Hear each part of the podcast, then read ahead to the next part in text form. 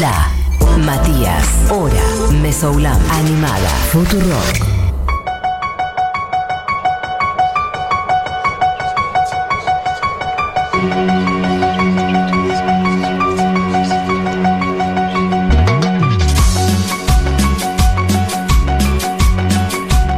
Bueno, queda el último tercio de este programa. Quiero decir que hay un millón de mensajes de gente eligiendo su artista favorito del rock nacional, banda, solista, eh, tutor o encargado, lo que quieran. De paso, eh, pueden ser los encargados, ya que estamos. Por lo pronto, mm, todo esto tiene que ver, y lo decía antes, con que vamos a hablar con el gran Seba Furman, quien está armando el segundo taller a su cargo de, a, a- a nivel musical en Futurock. Y creo que está ahí en línea. ¿Estás ahí, Seba? Est- Estoy aquí, hola Mati, ¿cómo estás? ¿Cómo estás? Bien, ¿cómo andan todos por ahí? Bien, muy bien. Bueno, para quien por ahí eh, solo escucha la hora animada, o por ahí se ha caído del catre recién, o no tiene idea de quién es Seba Furman, compositor, pianista, director, docente, crack, integra los bla bla bla hace mucho tiempo y en el mundo de lo que es Futu armó los podcasts sobre Charlie, la canción sin fin, que es un lujo absoluto. Es columnista en Furia DB, con unas columnas con un nivel de didáctica impresionante. Y además, bueno, viene a hacer un taller ya, eh, que es la revolución musical de los 60s y 70s. Y ahora vas a estar armando otro sobre el rock Sí. nacional en general, de los 60s al El presente. rock nacional en general, una, un emprendimiento casi imposible, pero vamos a. Bueno, eh, lo divertido es intentarlo, Exacto. que es eh, contar toda la historia del rock argentino, digamos. Me gusta decirle más argentino que nacional. Estuve como con este curso un poco fundamentalista con ese tema. Ok, Así me gusta. Tal, tal vez me repita en ese aspecto. A ver, pero ¿y por qué? Desarrollemos ya que estamos. No, bueno, porque nacional, digamos, es como decir, no sé, ¿viste? Hecho solamente por quienes nacieron acá. Está bien, me gusta más. Claro, depende de qué Está ¿no? bien, es como está muy, bueno. muy poco, no sé, me parece que, no sé, es más un capricho, pero, pero bueno, la cuestión es que sí, vamos a, vamos a, a ver toda, toda la historia, desde cómo surge en esos inicios, ¿no? Con, con- con toda la historia de la cueva, la perla del once, todos, bueno, Tanguito, todos esos personajes del, del inicio. Eh, inclusive también, porque en realidad nuestra música, sobre todo el rock, que, que como ya sabemos y como vimos en el curso pasado, eh, en realidad es, habla un poco de la, de la generación nueva, ¿no? De esta, de esta nueva categoría social que es, que es la juventud, que nace de- después de la, de la Segunda Guerra, ¿no? Que antes no existía. digamos. Total. Y entonces como esa voz, digamos, el rock es un poco la voz de la juventud y acá en este país, atravesado por dictaduras y situaciones muy complejas, ¿no? A nivel político, cultural, eh, es, es impresionante porque es también una manera de estudiar la historia, de estudiar a través de las canciones, digamos, ¿no? Eh, siempre pasa, está bueno esto que decís como una perspectiva más de contexto social, que es como, bueno, por ahí primero el mercado o el Estado de distintas maneras construye una identidad, esto que vos decís como, bueno, la niñez o la adolescencia antes no existían como un segmento del mercado o como políticas o como, como un actor en sí mismo, y una vez que el mercado construye eso, después más temprano que tarde, o a veces más tarde, pero bueno, en algún momento ocurre que esos actores toman ese espacio para sí, ¿no? Claro. eh, y como que dijeron, bueno, ok, me vas a, me querés vender todo esto, me querés hablar de esta manera, querés que me vista de esta manera, bueno, yo voy a empezar a decir mis cosas, pero ya el terreno se abrió y entre esas cosas Tal apareció cual. la contracultura y la música rock en Argentina y en el mundo en general, obviamente. Y en el mundo, sí, acompañando ese movimiento, digamos, de, de mediados de los 60, ¿no? Sobre todo del 66, 67, con el, con el hipismo ahí, el primer el Flower Power, ¿no? El verano ese. Eh, en San Francisco y después eso, nada, se multiplicó por todos lados. Eh, inclusive acá hay un, bueno, hablando de rock nacional o argentino, Bien. eh, te- vi- bueno, siempre se habla de la balsa, ¿no? Como, como el tema del, del rock argentino. Yo no coincido con eso, este, creo que, de hecho traje algunas canciones. eh, si querés podemos ir punteando mientras Obvio, vamos charlando. seguro, claro. Eh, la primera es eh, la canción de los Beatniks. Ahí nombraban a Morris, algunos que, que escuché. Eh, y el pajarito Saburi, ¿no? Que Rebelde es una canción del año 66. Ujú. Eh, y, y- y me gusta contar esta anécdota porque ellos eh, se les ocurrió salir con un camión durante la dictadura de Onganía, ¿no? Sí. Se les ocurrió salir con un camión eh, tocando con los amplis ahí a full en vivo. Por Avenida Eh, Corrientes. Por Avenida Corrientes, sí, y después meterse como en esa fuente. Hay como todo un, un mito, porque no sé, no encontré las fotos, pero teóricamente era como una especie de orgía en la fuente. En realidad yo creo que era que se habían sacado un poco la ropa y había algunas chicas ahí mojándose. Sí. Pero bueno, para la época era una locura. De hecho, bueno, fueron presos y qué sé yo. Y, y- y la banda no continuó. Pero en realidad este como para mí, además por el nombre, por el concepto y por toda esta historia, es como el primer eslabón de rock argentino. ¿no? Absolutamente. Sí, sí. Ni hablar. Bueno, los gatos salvajes también antes de los gatos. Hay como. También. Es como un mundo que ocurren varias cosas relativamente en Sí, el simultáneo, pero sí. Ditela, ¿no? El Ditela, total. Sí, es re interesante esa época, porque también no está tan visitada, eh, digamos, eh, en- sobre todo a estudiarla, no escucharla, porque lo que vamos en el curso también es justamente hablar de la música, de las letras, del contexto y de la música. Bien. ¿Cómo se podía hacer en ese momento, no? Y desde ese lado, por ejemplo, ¿qué, qué ves? ¿Cómo fue cambiando la técnica, los instrumentos, no sé, por cuestiones armónicas o por dónde abordar? Porque es, es gigante lo que querés hacer, Seba, también, ¿eh? hay que decir Es que gigante, sí. es una locura. Pero bueno, No, bueno. tenés los recursos, tenés el conocimiento, tenés la data, te tiraste, te vas a tirar una pileta importante. Sí, pero eh, digamos, siempre van a quedar cosas afuera y no- no- lo importante no es abarcar todo, sino utilizar determinadas cosas para, para mostrar, digamos, ¿no? cuestiones musicales o lo que sea. Total. Eh, eh, la verdad que la técnica, sí, obviamente acá encima estábamos medio con delay respecto de lo que es afuera, ¿no? Por supuesto, con la, con la tecnología. De todas formas se grabaron discos muy buenos, ¿no? Eh, bueno, Almendra del 69, por ejemplo, o los de Maná que a vos te gustan, que, Sí. que nombrabas antes. Son discos que suenan muy bien, ahí grabados en TNT, ¿no? Que después, obviamente, devino en un, en un edificio con, con amenities. Sí. Pero, pero bueno, mítico estudio. Eh, de todas formas, sí, hablamos de la armonía, hablamos de, de la, de la forma, ¿no? De la forma canción y cómo se rompe también, porque ya son, es como que nosotros, eh, el rock argentino hereda toda esa, esa amplitud que se logra un poco con los Beatles, con los Beach Boys, ¿no? Toda, toda esa situación de mediados de los 60 y, y de pronto ya tenés que en los primeros discos de rock argentino hay temas de 8 o 9 minutos. Es decir, Total. en ese sentido, no sé, la, la- la fundación de nuestro rock no estuvo tan ligada a lo comercial, estuvo mucho más ligada a, a expresar lo que sentía cada uno. ¿no? Total. Y yo creo además que rápidamente fue eh, teniendo una personalidad eh, y una impronta propia. No sé cómo lo ves vos, pero Sí, a, diferencia, totalmente. a diferencia de la adopción de- del rock en otros países del mundo o por ahí en otras partes de Latinoamérica, que por ahí quedó bastante más la cosa como de imitar un rock de los Sí. 50 cambiándole el idioma, que igual Totalmente, sí. es un repaso, ¿no? Ya cambiarle el idioma, cantar en español. Pero en Argentina, al toque, ¿no? Eh, Fines de los años 70 y sobre todo ya en los 70, este, como una identidad muy propia. Eso me parece que está buenísimo. Bueno, sí, somos, es el país que, que, digamos, fundacional del rock en español, mundial, ¿no? Digamos, más allá de los saicos en Perú, que hay que mencionarlos, porque Sí. es verdad que.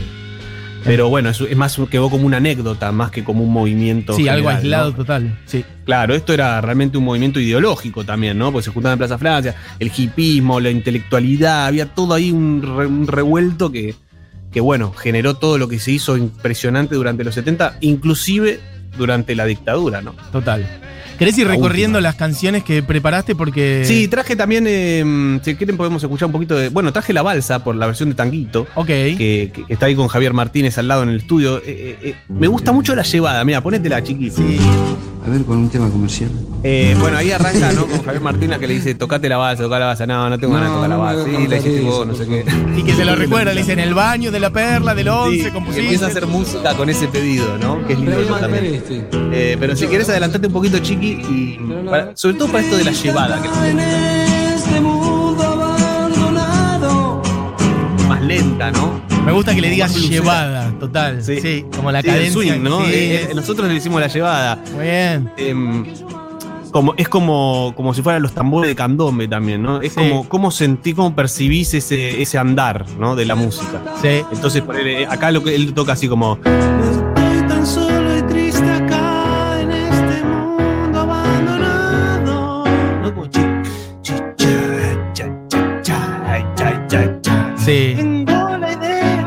Distinto a, a- a la otra versión, ¿no? Que tun, cha, cha, Sí. cha, cha, cha, cha. Que es casi una, una especie de bossa nova con swing, digamos, ¿no? La- Claro, más exacto, comercial. Sí. Sí, de hecho le cambiaron la letra también, ¿no? Total, Entonces, sí. Y era una letra bastante distinta a la Más de la power. balsa. Sí. Esto es interesante. Bueno, después vamos a hablar em, de varias cosas. Eh, estuve viendo el libro este que sacó Romina Sanelato de, de Brilla la Luz para Ellas, que, que no, no sé si hablaron, pero bueno, vos- escuché Sí. la columna que hiciste acerca de Gabriela. Sí, hace rato, sí. Muy buena.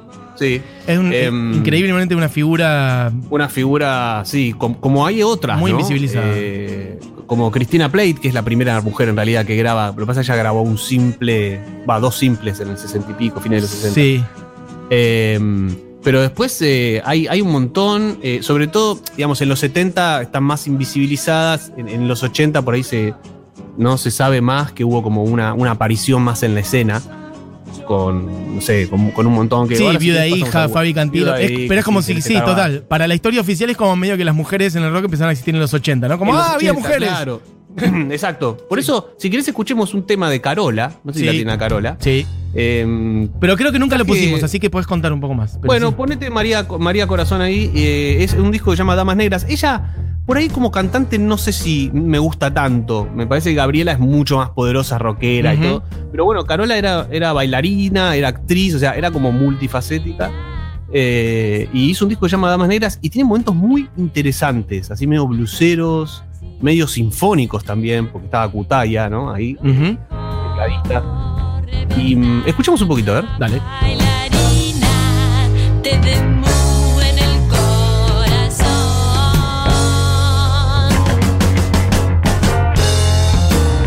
1973.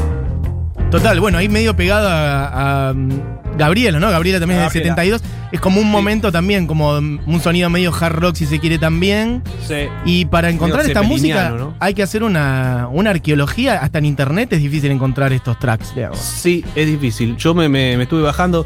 Alguna cosa que hago mucho con el curso también es compartir material. Bien. Entonces este, me bajé muchas cosas en vinilo, viste, en, en- en versiones en FLAC, en buena calidad. Y porque es verdad que en internet no hay nada, o en YouTube hay alguna cosa en calidad muy baja, y, y realmente tenía, tenía ganas y. Bueno, nada, vamos a hablar de un montón de cosas. Si quieren, seguimos. Dale. Porque tengo. No sé, eh, yo en realidad pre- para hoy pensé, dije, bueno, vamos a hacer un mini recorrido. Sí. Lo cual también es, Es, es imposible. es que ya el curso en sí mismo es un mini recorrido. O sea, aún así todas las clases con su duración, Claro. dos, tres horas, en sí es un mini recorrido. Así que imagínate esto. Bueno, Pero- sí, sí, totalmente. Bueno, pero digo, para que también la gente sepa, y por Exacto. ahí le- les- los que no conocen, no saben de qué va el curso, lo que sea, contar un poquito. Eh, Bien. El curso del año pasado fue muy lindo, la verdad que estamos muy contentos con cómo salió, la gente estaba chocha. Eh, había 450 personas y en el chat estaba prendido fuego. Total. Inclusive hacían preguntas, ¿no? Eh, eh, digo, eh, compartimos un- un- unos momentos muy lindos. Yo quiero contarles Em, desde mi lado, como persona que asistió al curso, que es distinto a esto, en el sentido de que Seba no es que simplemente como que habla arriba de la música, ¿no? Seba está ahí con un buen piano, unos buenos tracks, unas buenas pistas, una guitarra, Sí. un bajo por momentos, como tocando Sí, todos sí, los instrumentos y desgranando a fondo las canciones, como hablando de cuestiones tímbricas, armónicas, melódicas, pero a la vez de una manera muy didáctica, en el sentido que no tenés que ser músico para que todo eso No, te no llegue. tenés que ser músico, ¿no? Pero vamos a ahondar en cuestiones musicales, obviamente, Total. mucho más de lo que podemos hacer ahora, ¿no? Exacto. Eh, me compré una guitarra, así que tengo una Epiphone Casino también nueva para, para tocarla más. Porque Perfecto. viste que iba a ser el curso de rock nacional argentino y dije, tengo que tener una guitarra. Una buena Así guitarra. que, mm, Perfecto. Sí, sí, sí. Bueno, nada, y después eh, vamos a ir pasando cosas así. No sé, se me ocurría, hoy tenía ganas de tocar una canción. Dale. Una estrofita te toco. Sí, la gente Sí. quiere escucharte con el piano, viejo. Dale. De, de- de un disco que tal vez conozcan.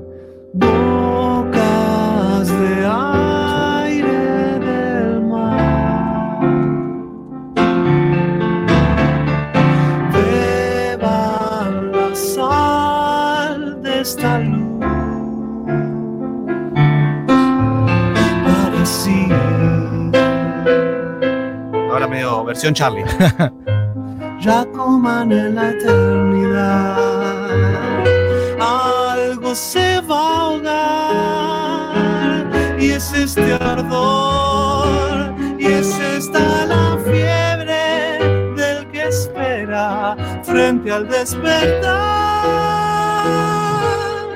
Vámonos de aquí. ¡Qué bien! El nivel. Dije, vamos a tocar un tema que no mucha gente por ahí. Bueno, sí, todo el mundo lo conoce porque está en Arto, ¿no? Uno de los Sí. más importantes de. Pero Pero yo creo que no, a la vez. Hay mucha gente que lo No tanto. descubriendo ahora también y está buenísimo eso. Así que sí, total. Bueno, Spinetta, ¿no? Obviamente. Idiota. Sí, Spinetta con harto. A pesar de que se llame pescado rabioso. Sí, sí, sí, sí. Bueno, historias de bandas así que se separan, ¿no? Nombres locos, can- pues, qué sé yo. Buah, hay de todo para hablar. También vamos a pasar mucho por Cerú Girán, que es una banda que a mí me gusta mucho. Sí. Eh, bueno, que no descubrimos nada, ¿no? Pero va- vamos a hablar, digamos, toda la, la carrera de Charlie en general, igual que la del Flaco, que obviamente es muy, es muy grande, entonces amerita, digamos, hablar bastante. Eh, la etapa también, porque también atravesaron toda la, la última dictadura, ¿no? Y hay, y hay muchos mensajes ahí, tipo canción de Alicia en el país. Exacto. Eh, canciones además- censuradas, canciones que tuvieron que en muchos casos cambiarle la letra para poder este, totalmente. hacer que sí, suenen. sí, sí. Y a la vez después en Malvinas, ¿no? El 82, haciendo que toda esa música vuelva. Eso debe haber sido increíble vivir en esa época. Pasar de que esa música fuera perseguida durante la dictadura a que de repente fuera casi un emblema nacional, ¿no? Cuando eh, Totalmente. la dictadura sí. hizo que en las radios sonara música nacional. Eso es increíble, ¿no? Como le Sí. salió el tiro por la culata. Sí, total. Eh, que, sí, prohibieron la música en inglés, entonces de pronto ese último año, digamos, ¿no? Sí. De Malvinas al 83 explotó de. De hecho, mira, tengo un. Justo tengo una A estadística que te, que te va a gustar. Sí. Entre el 80 y el 85 Sí. se editaron 39 discos en los que participaron mujeres. Para, Sí, para, porque Chiqui me dijo algo, ¿cómo? De vuelta. En esos primeros cinco años, del 80 al 85, Sí. se editaron 39 discos en los que participaron mujeres. Ok. Entre el 65 y el 79, o sea, los 15 años anteriores, Sí. solo fueron publicados 10 discos Ahí está. con al menos una mujer. Claro. Entonces, ahí tienen, y de hecho, como lo más emblemático, a pesar de que no es, el- no es del rock, es el disco de Mercedes Sosa en Argentina cuando vuelve del exilio. ¿no? Y, ven, y para el año 89 ya había vendido más de 2 millones de copias. Creo que debe ser el disco argentino que más copias vendió en la historia. Mirá, Eh, y, y es de una mujer, sí. no sabía que había vendido tanto ese disco. ¿Vos- ¿Viste? Yo lo tenía como que el disco más. Salvo que. Yo tenía el disco más vendido, eh, El amor después del amor. El amor después del de amor. Fito, Bueno, y por no. ahí andaba Alta Suciedad de, de Calamaro. Sí, yo, yo también tengo entendido lo mismo. Lo que pasa me parece que es del rock. O sea, Ah, puede este- ser. Y, y además hay que ver cómo se contabiliza. Lo que yo sé es que en ese momento explotó ese disco porque todo el mundo lo tenía. Era como un mensaje de democracia. Claro, total. Eh, bueno, nada, y así hay un montón. Bueno, los 80, obviamente, lo que vos nombraste antes, ¿no? Viudas- Ah, traje una, una cancioncita de Viudas e Hijas que A ver. escuchamos 1500 veces, que es la familia argentina. Sí. Pero la traje la versión en vivo, para que escuchemos un poco cómo cantaban esas voces tan clavadas. Sí. la clavan espectaculares. Es hermoso. Trabajar, Y la ironía, obviamente, ¿no? Con todo el debate del, divorcio en ese momento. Mis lindas manos ya no pueden más y no hay más crema. Pero Qué hermoso. Mavi Díaz, Pumer. El, o- Sí, sí, sí. el otro día veía un video de Canela, ¿la tenés a la conductora Canela? No. ¿No? Una, una- una señora mm, grande de. Ya, eh, conducía programas como informativos, cuidados, alguna cosa infantil de Ah, cuando nosotros éramos niños. ok, ok, ok. Súper prolija, una especie de badía mujer, para decirlo muy vulgar y Claro. rápidamente. Y mm, ella igual más paqueta, ¿no? Y les preguntaba a las viudas e hijas, ¿y por qué hacen esto? Y Mavi Díaz le decía, porque me gusta, porque está bueno, porque me encanta la joda, porque me divierto. Pero ¿y por qué? Como que Canela le seguía preguntando, ¿y No, qué la no, lleva? no, claro, Y claro. Porque sí, ¿Qué porque hace? nos gusta. No le preguntas si son chabón, en fin. Nada, No, es un no, gran video. Qué bien. Sí, sí, la verdad que ellas fueron fundamentales, ¿no? Sí. Eh, también para, para cambiar el- justamente, cosas. además de ser la primera banda de todas mujeres y además de todo lo que decían, eh, una, una actitud total, ¿no? Y además eh, participando en festivales llenos de chabones, obviamente, ¿no? Y, Total. Y bancándose un montón de cosas, bueno, sí, sí, sí, rompiendo un montón de Seba, estructuras. tenemos que ir Sí. redondeando con el tiempo, pero Dale. vi que elegiste una canción más que tiene como sonidos este, más eh, folclóricos incluso del Perú. Y me intriga Sí. saber qué, qué- qué querés contar ahí. Mira, el otro día hice una columna acerca del amor después del amor en Furia. Bien, sí, lo escuché. que les invito a todos los que quieran, está subida a Spotify y a YouTube. Ujú. Como un adelanto también del curso y porque es uno de los discos más vendidos también. Y, es, y además porque creo que el amor después del amor un poco sintetiza, mm, eh, así muy burdamente, eh, varias cosas del curso, porque en realidad es como un compendio de, de figuras del rock argentino, ¿no? Sí. Eh, Están todos, eh, es increíble. Claro, están casi todos, o digamos, hay muchos, y, y el otro día analicé algunos temas, eh, pero no, no, no llegué a hablar de este, que es detrás del muro de los lamentos. Y, y bueno, dije, bueno, ya que estamos, me quedó afuera, lo traemos acá, porque además canta la negra Sosa. Sí. eh, y y es, es verdad lo que vos decís, es un ritmo folclórico que no es tan habitual. En realidad, e- e- es un, es un buen puntapié para, así resumidamente, hablar de lo que, de lo que es el rock en general. Que, que- porque esa es la pregunta que nos queremos hacer, en verdad, con el curso, ¿no? ¿Qué es, inclusive vamos a llegar hasta el 2021. Entonces, ¿qué es el rock hoy? Es Bueno, decir, A ver si tenés que una no respuesta para aventurar. ahora, ¿no? no lo vamos a responder ahora ni nunca. Sí, pero- no. Mejor igual, seguir haciendo la pregunta. Mejor. Sí, lo lindo es preguntárselo, pero digo, ¿a a qué voy con esto? A que, bueno, vos decís con influencia peruana, es verdad, el cajón, la, la- la- esto la Me suena medio lo como una zamacueca, ¿no? Aparte creo que está Lucho Sí. González tocando ahí la guitarra, que, fue, que fuera guitarrista también de Mercedes, conectando todo. Sí, sí, sí, sí, sí, se suena impresionante, un, do- un, un dominio de, de todo eso infernal. Pero además, quiero decir, porque también hay influencia del folclore, del tango, del jazz, de, de todo. El rock es como, es lo, lo que yo decía de, a ver, Blackbird es rock, Total. Sí, sí. Pero, pero, pero, Pero en no. realidad, ¿qué lo define como Y rock? sí. Que está en un disco de los Beatles. sí, sí, sí, sí, sí, claro. O no sabemos bien qué, pero no importa. Pero está bueno. Eh, entonces- sí. No, no, es- es- está buenísimo y creo que esa es la pregunta. En realidad yo creo que el rock es libertad, si tuviéramos que definirlo de alguna manera. Ahí va. Que es lo mismo que le contestaban las viudas e hijas a la periodista. Exactamente. ¿No? ¿Por qué lo hace? Porque tengo ganas. Porque soy libre. Lo mismo que, que decía Tanguito, que es un personaje también. Así. Y en realidad, por eso este tema puede estar en El amor después del amor, que es el disco más vendido, no sé qué. Y mucha, toda nuestra generación conoce esta canción. Quizá no sabíamos que era una zamacueca o, o lo que fuera. Mm, eh, pero, pero de alguna manera nos impregnaba. Lo mismo que está el folclore en los primeros temas de Almendra. total, totalmente. Porque hay ahí data. No es que tenés que hacer barro tal vez, que es claramente una samba, ¿no? Sino que la influencia está, como está el tango en los temas de Charlie, ¿no? En. No sé, no tengo nada que hacer, no tengo nada que dar, no encuentro la ma-". Esto que explico en el podcast.